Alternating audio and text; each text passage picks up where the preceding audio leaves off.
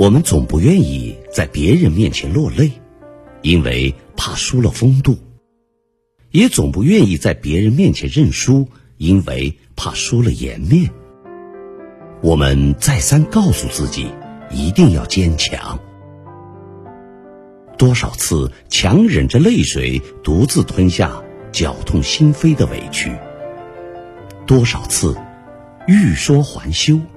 默默承担难以忍受的负荷，好像我们是活给别人看的，唯独忽略了自己的内心感受。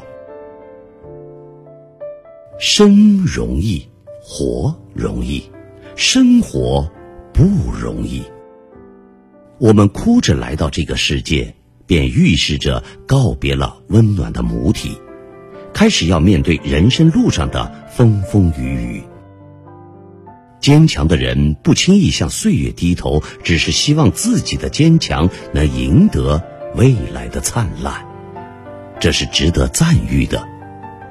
我们不能做懦弱的人，像温室里的花朵，经不起风雨。我们不是山，狂风肆虐时，能够做到兀自岿然不动；我们不是草，一场大雨过后。依然能够从容如初。我们只是凡夫俗子，风雨来袭时会让自己心力交瘁，境遇窘迫。如果风雨太大，自己的伞又太小，就到屋檐下避避雨吧。别太逞强了，强行在风雨中前行，也许真的就淋成了落汤鸡。卸下伪装。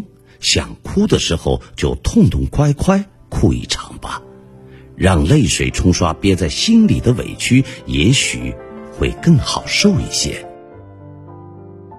真正的强者不是一味逞强，而是懂得适时示弱。逞强其实也是一种懦弱，不敢说自己不行，不敢承认自己做不到，不敢承认。本身就是一种虚荣和脆弱。